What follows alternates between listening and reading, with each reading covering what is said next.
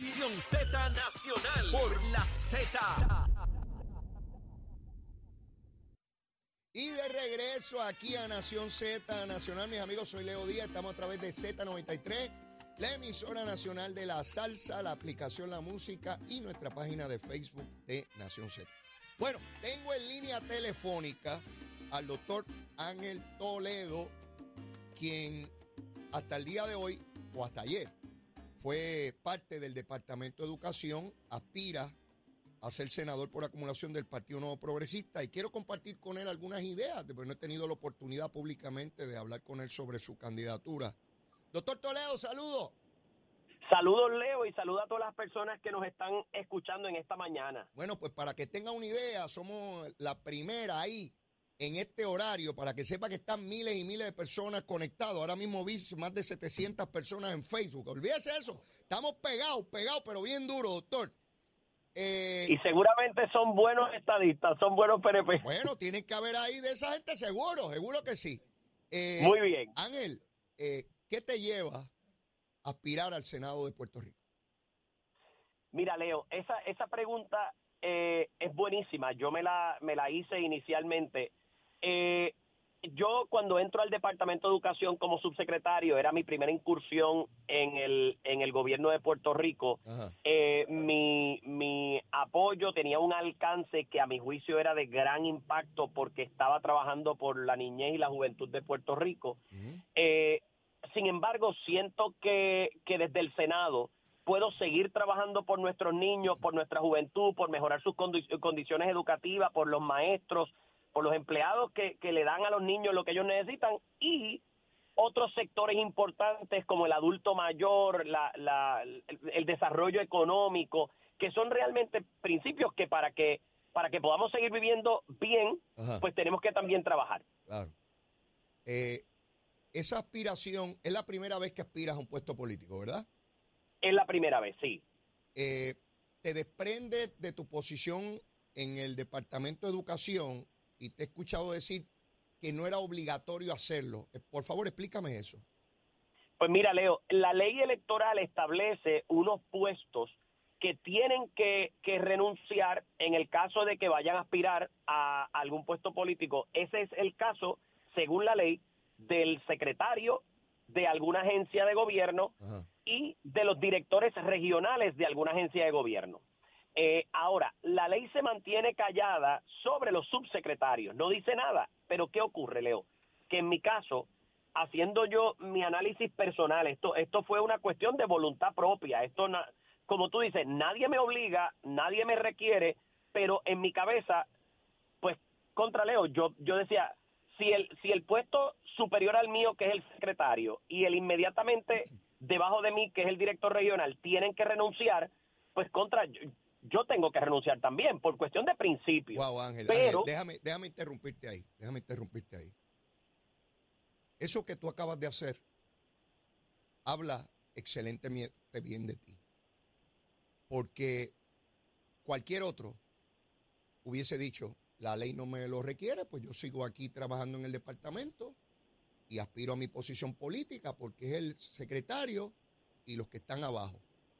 Pero tú has hecho un análisis donde personalmente entendiste que era inmoral tú quedarte ahí cuando tu superior y tus subalternos tendrían que irse según la ley, que es evidente que fue un vacío en la ley. Evidentemente los legisladores no, no se percataron de, eso y esas cosas ocurren, lo que hay que enmendarlo. Pero claro. cuando no había requerimiento, tú asumiste esa posición cautelar. Habla muy bien de ti porque hemos tenido casos de corrupción vergonzosos en Puerto Rico de personas de todos los partidos políticos. Y uno saber de, antemano que tú utilizas el rigor de lo que debe ser la pulcritud en el funcionamiento público, aun cuando no te lo requiera la ley, eso para mí es ejemplificante, ejemplificante. Y, y, te felicito por eso, este Ángel, te felicito por eso.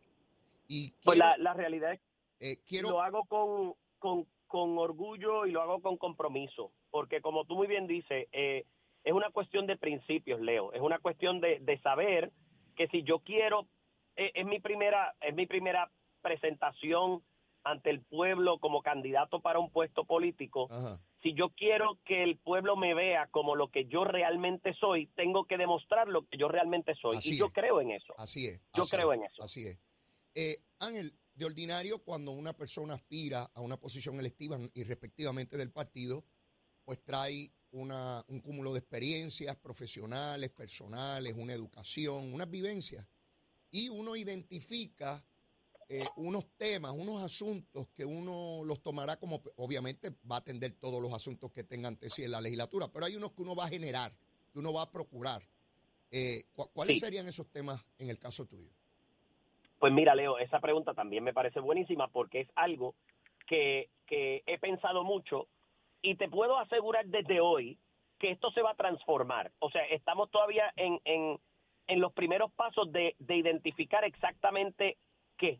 Pero te puedo asegurar de entrada, yo tengo que trabajar con la, con la transformación de un sistema educativo que responda a las necesidades de los estudiantes y que dé a los maestros las herramientas que necesitan para que nuestros estudiantes de hoy, no el estudiante de ayer, el estudiante de hoy, mm.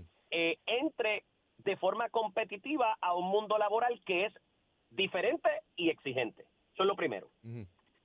Lo segundo, yo creo fielmente en que nosotros tenemos que desarrollar la economía de Puerto Rico de forma que el, el ciudadano se siga sintiendo cómodo, que pueda entender que, oye, con lo que gana puede vivir, eh, que la, la industria se siga desarrollando, porque eso es bien importante. Sin una industria bollante, sin una industria que realmente pueda eh, desarrollarse, mira, la, la economía del país se, se nos viene encima. Y eso hay que trabajarlo. Y hay un, hay un tercer principio que de nuevo lo vengo trabajando, Leo, desde que, desde que representé al Departamento de la Familia en los tribunales de Puerto Rico y es el tema, en aquel momento a mí me correspondía representar a, niños y niñas en caso de maltrato y a, adultos mayores en caso de abandono. El tema de, del abandono de nuestros adultos mayores no es nuevo. E, este tema de que, de que los vemos solitos en los hospitales no es una cosa nueva. Yo trabajé eh, en el, eh, digo, yo estaba con mi práctica privada, pero representaba al departamento eh, eh, como parte de un contrato y esto fue como para el 2010, 2011, 2012 aproximadamente. Mm. Desde aquel entonces ya yo estaba atendiendo este tipo de casos y nosotros tenemos tenemos que atender esa situación porque se nos, no, no se nos está haciendo tarde. De, ya se nos hizo tarde. De lo que me habla, puedo identificar tres sectores amplios y, directos aquí. Uno, educación. Segundo, desarrollo económico. Y el tercero, social. Cuando me hablas de, del aspecto de las personas de la tercera edad, y toda esta cosa. ¿Cuál es tu preparación académica, Ángel? Pues mira, Leo, yo, yo tengo un doctorado en ciencia política. Yo estudié bachillerato acá en Puerto Rico. El doctor, maestría y doctorado los hice en, en Estados Unidos, en Penn State. Eh, eh, regresé a Puerto Rico y entré a la Escuela de Derecho. Soy abogado licenciado, entré a, a, la Universidad de Puerto Rico y tengo una maestría en educación eh, con concentración en enseñanza educación bilingüe tienes una preparación académica sólida, sumamente sólida y una experiencia, fuiste secretario interino del Departamento de Educación, no lo fuiste formalmente como secretario en propiedad porque el Senado, pues, por razones políticas, sencillamente no, no quiso pasar tu nombramiento. Eh, eventualmente tendrás ante sí en ese Senado compañeros que te, que te votaban en contra, ¿no? Pero bueno, eso es parte del proceso.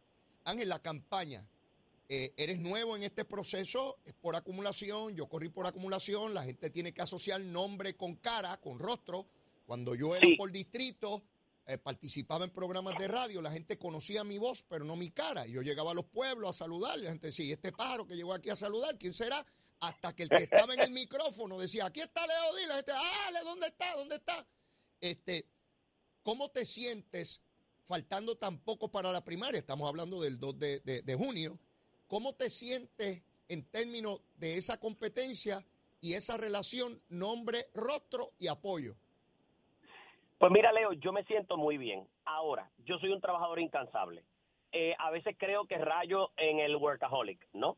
Eh, eh, desde febrero 1 en adelante hasta el 2 de junio, yo estoy en la calle y estoy haciendo el trabajo que tenemos que hacer. programas como el tuyo que yo sé que tienen una audiencia amplia de todos los partidos, pero sé que tienen una audiencia de nuestro partido, el Partido No Progresista, eh, tienen la, la oportunidad de, de, escucharme, tienen la oportunidad de, de, de ver cuáles o de, o de, escuchar cuáles son eh, esos proyectos que yo tengo. Y como tú muy bien dices, en el momento en que me vean van a saber que Ángel Toledo es este que está aquí y van a votar por mí. Te- yo estoy te- bien tranquilo con eso. Te, te lo planteo porque cuando la gente ve la lista de candidatos y hubo ocasiones de primaria donde había más de, de 20 candidatos, un montón de rostros ahí, de ordinario el elector eh, identifica y marca aquellos que conoce y los que no conoce, por, por buenísimos que sean, pues si no lo conoce no sabe cuán bueno es, ¿verdad? Digo, hay veces que Claro. la gente, hay veces que la gente no vota por uno porque no lo conoce y a veces no vota por uno porque sí lo conoce, ¿verdad? Se, se dan las dos. Pero los estadistas que me escuchan a mí, Ángel, los que me escuchan a mí, los estadistas, esos llegan una hora antes de que se abra el colegio, ¿sabes? Los que me escuchan Esos a son los buenos, esos son los buenos de verdad. Bueno, yo te digo que William Villafañe comenzó conmigo hace más de dos años en este programa y va a dar una pela en esa primaria para comisionado residente. Gabriel Rodríguez Aguiló lleva dos años y pico conmigo y va a dar una pela en la primaria también por acumulación, porque los que vienen aquí son los buenos, ¿sabes? Yo te lo aseguro, así va a ser. te lo aseguro. Y yo te lo agradezco también porque, Leo, en este momento todo es importante. Tener la oportunidad de las ondas radiales para que escuchen cada, ca- cada plan, cada no solamente cuáles son los, los, los proyectos y quién yo soy, sino cómo yo visualizo a un Puerto Rico mejor. Eso es importante también. Claro. Eh, claro. Tendré la oportunidad, y aquí un poquito de expectativa, no voy a decir todo ahora mismo, Claro, pero tendré la oportunidad de, de mostrarle mi cara, de que me vean eh, y que puedan conectar nombre con cara. Todo eso va a empezar a ocurrir desde el día de hoy hasta el 2 de junio. Te lo garantizo, Leo. Yo te invito a participar en este programa porque yo invito a este programa la gente que yo estoy convencido que son gente íntegra, preparada, con deseo de aportar, de servir a Puerto Rico. Si tuviese una duda sobre ti, no te hubiese llamado. Y te adelanto que en el camino hacia el 2 de, de- de junio te voy a invitar a ti como otros candidatos también, ¿verdad? No, eh, eh, para, para que tengan la oportunidad, porque al final de cuentas es el pueblo el que decide. Yo no decido nada, yo soy un votito. Eh, el pueblo. De acuerdo. Y voy a traer gente del Partido Popular y de todos los candidatos que yo entienda que son serios de distintos partidos, los voy a traer para que el pueblo los conozca y se expresen. Al final, lo que debe prevalecer es la democracia y el mejor talento posible para Puerto Rico. Ángel, el mayor de los éxitos, ¿ah? Un abrazo. Te lo agradezco y cuenta conmigo. ¿Cómo no? Ya escucharon, Ángel Toledo, una persona sumamente preparado, comprometido con energía. A mí me gusta la gente que, que sea enérgico, no que sea low energy, como Zaragoza y Jesús Manuel. que- Mire, no hable con fuerza, eche para adelante. Usted quiere defender este pueblo, quiere legislar, yo quiero hacer esto, quiero hacer lo otro. Si la gente vota por usted o no, eso es otra cosa, ¿verdad? Pero mire, ¿cómo usted va a llegar desganado allí a echar para adelante a Puerto Rico y no se puede echar para adelante él? Mire, párese ahí, diga lo que usted piensa. Y cre- creo en esto, creo en lo otro, aquello. No importa la ideología, no importa el partido. Y al final, pues la gente decide. Y pues uno sale. A veces uno sale, a veces no sale. Pues, ¿qué rayo va a hacer? Y, y la vida continúa y uno sigue aportando de distintas maneras. No tiene que ser necesariamente desde posiciones electivas. Así que eh, hay que hay que buscar. Así que yo eh, en su momento voy a empezar a traer candidatos aquí, personas nuevas en la política. Voy a traer de distintos partidos. A los estadistas no, no, no, no, no se me agite. Tómese un té de lagartijo culeco.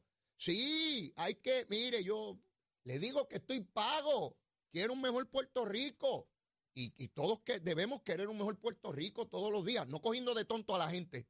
Ahí sí que no. Ahí yo, ahí yo no encajo y ustedes lo saben. Y con embusterías menos. Sin embustería. Hablando la verdad, y si me gusta bien, y si no también, pero no me, no me, no me trate de coger de pensuaco, porque ahí sí, ahí sí que, que la cosa se pone mala. Mire, el Tribunal Supremo le dijo al colegio médico por segunda ocasión que no va la colegiación compulsoria. Carlos Díaz, Carlos Díaz, papito, ese es el presidente del colegio médico. Sí, este politiquero que anda por ahí diciendo que el mundo se va a acabar. Carlos Díaz se acabó el chachullito, ¿eh? Se acabó esa cosita. Dijo que no iba a cobrar y ahora cobra este bandido. Sí, después que dijo en la campaña que no iba a cobrar. Los chavitos, los chavitos qué buenos son. Yo niego los chavitos y después los cojo seguro. Ve, con ese tipo de cosas que yo no encajo. Si usted dice que no va a cobrar, cumpla, cumpla su, su palabra. Pues ahora cobra los chavitos. Los que son buenos. Para los médicos, el que quiera permanecer en el colegio médico lo puede permanecer, pero es voluntario, ya no es obligado. Yo recuerdo cuando yo tenía que pagar el colegio de abogados y ese colegio de abogados insultando y humillando a los estadistas y la ley me obligaba a mí a pagar un colegio de abogados donde me insultaban y humillaban a los estadistas. A nadie se le debe obligar a pertenecer a una agrupación de la cual no se siente parte a nadie en la democracia. ¿Y saben qué? Yo fui parte de ese error. Sí, tengo que admitirlo. Levanto mi mano derecha y juro que, que cometí errores. ¿Cuándo? En la legislatura. ¿Cuáles fueron? Que había como una fiebre de colegiaciones. Y en aquel entonces yo pensaba que eso resolvía algo de verdad. Y empezó a llegar a la legislatura todo el mundo para que lo colegiaran. El que pone uñas, el que lava carro, todos había que colegiarlo. Los lavadores de carro, colegiados. Los que pintan pelo, colegiados. Los que, los que lavan ventanas, colegiados. Y eso eventualmente nos dimos cuenta que era un disparate. Y se conformaron grupos que lo que le, interesa, le interesaba eran las cuotas. Chavito, chavito otra vez, vamos a montar un timbiriche, estamos pelados. Pues vamos a colegiar aquí para buscar chavos. Y, y, estamos cogiendo chavos aquí. Sí, porque está el truco hace orilla empezó una nueva vertiente y se empezaron a cuestionar las colegiaciones. Y se fue la del colegio de abogados por el chorro y, se han ido otras más y ahora la de los médicos. Así es que el politiquero de Carlos Díaz cada día va a tener menos chavitos porque yo estoy seguro que la mayoría, así ha sido hasta ahora, la mayoría de los colegios que quedan desmantelados, la inmensa mayoría de sus miembros se desafilian, porque yo no voy a estar mandando chavos para allá, ¿para qué? ¿Qué beneficio yo tengo de mandar chavos para allá? Ninguno. ¿Para qué rayos me están quitando mi dinero? Los médicos, después que se fajan trabajando, yo tengo que mandarle a este pájaro para que esté politiqueando allá. Este, en, el colegio médico, ¿qué beneficio yo? Ah, el que quiera quedarse, pues seguro yo pertenezco a la organización que me dé la gana, voluntariamente, y si quiero pagar porque yo lo decidí, y mando un chequecito allí, chévere, ¿verdad? Porque yo pertenezco este, a los búfalos mojados, y pues estoy en los búfalos mojados y ahí yo pago unos chavitos, ¿verdad? Y ya está. Pero si no quiero pertenecer a los búfalos mojados, como rayo el Estado me va a obligar a pertenecer a los búfalos mojados. ¿Verdad? Así, así son las cositas. Así es que, Carlitos Díaz, papito, te levantaste, papá. El Tribunal Supremo te dijo a la reconsideración, aténgase a lo resuelto. ¿Lo leíste? Te la enviaron ayer, yo la vi. Aténgase a lo resuelto. Y si envías una tercera, te pueden multar. O sea, como el Tribunal Supremo. Ya te dieron que eso es lo que hay, papá. Así que no te metas. No meta el dedito ahí, que no meta el dedito ahí que, que, que, está caliente. Está caliente. Mire, se ratificó el acuerdo que originalmente se había establecido en ASEM para evitar eh, como, como eh, la huelga que había en centro médico. Esto es motivo de alegría, ¿verdad? Todo parece indicar, parece que la Junta de Supervisión Fiscal va a avalar, va a permitir este acuerdo y que esos 800 dólares serán parte del salario de estos empleados que son vitales en nuestro sistema. Estas personas salvan vidas todos los días. No es que chequean la gente, los que llegan allí, las personas que llegan a esas áreas de centro médico, están entre la vida y la muerte. Eso no es un juego. Eso no es que van a una clase o que van a tomar un curso. No, no, no, no están salvando vidas todos los días. Y por supuesto que tenemos que procurar que tengan el mejor salario posible, las mejores condiciones posibles para que lleguen allí a salvarnos la vida todos los días como lo hacen. Así que a todos ellos, que bueno, enhorabuena, tienen los recursos y, no se debe quedar ahí. Esos recursos hay que revisarlos para, para que sean mayores. Estoy claro en eso, igual que los médicos y todo ese personal, todo ese andamiaje inmenso que representa la salud de Puerto Rico. Así que estoy, estoy, estoy bien contento eh, con eso. Mire, esta mañana me tomo, me toma por sorpresa una noticia que vi en Noticel. Resulta que la juez Ginny Vélez, a quien yo no conozco, que es hija de un ex senador del PNP, y lo sé porque hay sectores de opinión pública que les interesó saber de quién es hija y con ello relacionar su ideología. Miren por dónde voy, miren por dónde voy. Resulta que la administración de tribunales la relevó de ver casos de violencia doméstica. Yo estoy de acuerdo con eso, en lo que concluye la investigación del caso. Fíjense que eso es una medida cautelar. una medida profiláctica, una medida de cuidado. Si se señala que hubo una mala práctica, pues lo prudente, aconsejable, es separarla de esos casos. Lo que investigamos, si encontramos que no hubo nada irregular, impropio o ilegal, se devuelve a que vea esos casos. Donde yo entiendo que hay algo que no me, que no me hace sentido o que hay algo raro aquí. Yo no recuerdo haber leído, y si hay alguien que sabe, por favor, ilústreme. Me escribe ahí en la página de Facebook. Esta no es la primera juez que se da un caso que mueren las personas que fueron a reclamar un remedio ante un agresor y eventual asesino de la persona que fue a buscar la ayuda. Hay dos casos anteriores donde juezas, juezas atendieron casos y que yo sepa no fueron relevadas de ver casos de violencia doméstica. Y una de esas juezas es prima del presidente del Senado. Díganme, díganme. Una de esas juezas es prima del presidente del Senado. Esa es la información que yo tengo. Por eso yo tengo que colegir que es popular y por eso tengo que decir o concluir que por eso no la separaron. Si es que no la separaron, no lo sé.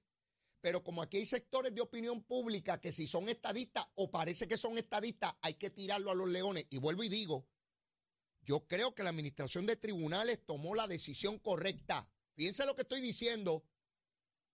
Lo que me estoy preguntando es si en los casos anteriores, ¿por qué no se tomó? Si es que no se tomó, porque no apareció nunca en la prensa eso, con todo el reclamo público que hubo, de que no les permitían en lo que concluían investigaciones separarlas de ver casos de violencia doméstica. ¿Por qué en este caso sí, en otro no? A lo mejor hay una gran explicación científica, nuclear, que yo no sé. Yo soy medio bruto, ¿sabes? Yo soy abogado, pues soy medio bruto. Sí, porque hay abogados brutos. ¿Usted cree que por tener un título uno es brillante? No. Yo soy de los brutitos, pero estoy ahí. Pase la revalida esa. Sí, porque usted la pasa y ya está. Como la licencia. Usted la puede pasar de conducir por 100 o por 70 y por las dos va para afuera a guiar. Y usted no le pregunta, ah, sacaste 70, no puede ir por esta calle, ¿no? Va por donde le dé la gana. Tan pronto, no te rías, chero, no te rías, eso es así. No importa si la pasa con 70 o con 100, vas para la calle a guiar. Pues así es la reválida, no importa si fue raspado o fue por mucho, vas para la calle a practicar. Así que yo lanzo esa pregunta. Tengo que activar mi, unidad averiguativa. Sí, porque hay unidades investigativas de la prensa y la radio y la televisión. ¿A que no averiguan eso? ¿A que no averiguan si esas otras juezas de dos casos anteriores notorios donde murió la víctima, que rogaron ante la jueza para que le pusieran grillete o los metieran presos y no los metieron presos y murieron, si las separaron de ver casos de violencia doméstica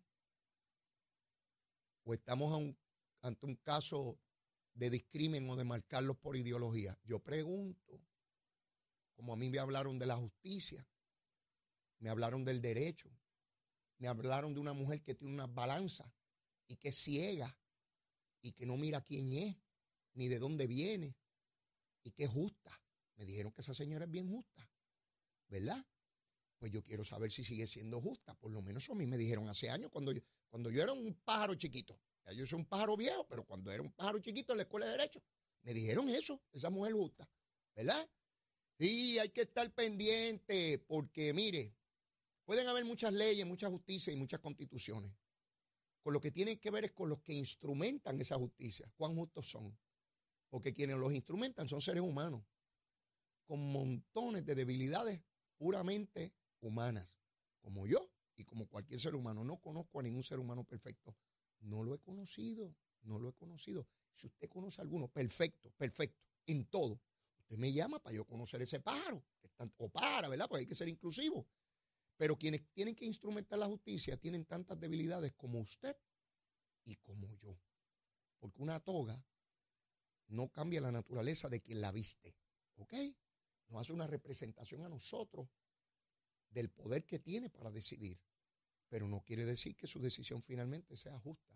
¿Verdad que no? Mire, por ahí debe venir ya Jorge Colben, debe venir por ahí ya. Estoy esperándolo porque quiero hacer unas preguntitas de un artículo de periódico en el vocero que tiró por ahí. Quiero hacerle unas preguntitas. Y me queda, me queda, me queda eh, Cañaveral que, que, que De hecho, ayer el Tribunal Supremo suspendió a María Milagro Charbonier de la práctica de la profesión legal. Eso es automático, ¿saben? Tan pronto hay una convicción de delito grave, sea estatal o federal, el Tribunal Supremo va de inmediato a suspender al abogado o a la abogada que sea. O sea, eso no es que el Tribunal Supremo a veces sí, a veces no, eso es automático. Está fuera de la profesión legal por haber sido convicto de un delito grave. Ese es el caso de María Milagra Chalbonier. Pero tengo que ir a una pausa y ya mismito sigo quemando el cañaveral aquí en Z93. Buenos días, Puerto Rico. Soy Emanuel Pacheco Rivera con el informe sobre el tránsito. A esta hora de la mañana continúa el tapón en la mayoría de las carreteras principales del área metropolitana, como es el caso de la autopista José de Diego, del área de Bucanán hasta la salida hacia el Expreso Las Américas, así como la carretera número 2 en el cruce de la Virgencita y en Candelaria en Toa Baja y más adelante entre Santa Rosa y Caparra así como algunos tramos de la PR5, la 167 y la 199 en Bayamón. Por otra parte, la avenida Lomas Verdes entre la American Military Academy y la avenida Ramírez Y la 165 entre Cataño y Guaynabo en la intersección con la PR22. Por otra parte, el expreso Valdoriotti de Castro desde la confluencia con la ruta 66 hasta el área del aeropuerto y más adelante cerca de la entrada al túnel Minillas en Santurce. Además, la avenida 65 de Infantería en Carolina y el expreso de Trujillo en dirección a Río Piedras, la 176, 177 y la 199 en Cupey y la autopista Luisa Ferré entre Montiedra y la zona del Centro Médico en Río Piedras y más al sur en Caguas, así como la 30 desde la colindancia de Juncos y Gurabo hasta la intersección con la 52 y la número 1. Hasta aquí el informe del tránsito, ahora pasamos al informe del tiempo. Para hoy jueves primero de febrero, el Servicio Nacional de Meteorología pronostica un día parcialmente nublado y húmedo para todo Puerto Rico, con aguaceros en la tarde a través de toda la isla. También los vientos se tornan del oeste-noroeste con velocidades de 5 a 10 millas por hora y algunas ráfagas de hasta 20 millas por hora, mientras que las temperaturas máximas estarán en los medios a altos 80 grados para todo Puerto Rico. Hasta aquí el tiempo les informó Emanuel Pacheco Rivera. Yo les espero en mi próxima intervención aquí en Nación Z Nacional, que usted sintoniza a través de la emisora nacional de la salsa Z93.